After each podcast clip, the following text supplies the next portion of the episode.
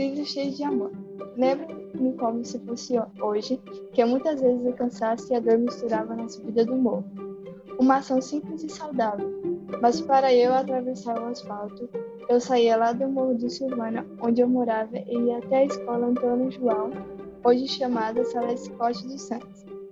Eu ia e vinha, e olha que eu tinha sete anos de idade, era perna para quem te quer. Meu pai trabalhava na roça e eu tinha que ir de a pé. Eu me lembro que tinha muitos trilhos hoje tem só um trilho. Me lembro também que tinha trens para viagens, etc. Convém lembrar que o gráfico dos trilhos do trem era muito mais envolvido do que hoje.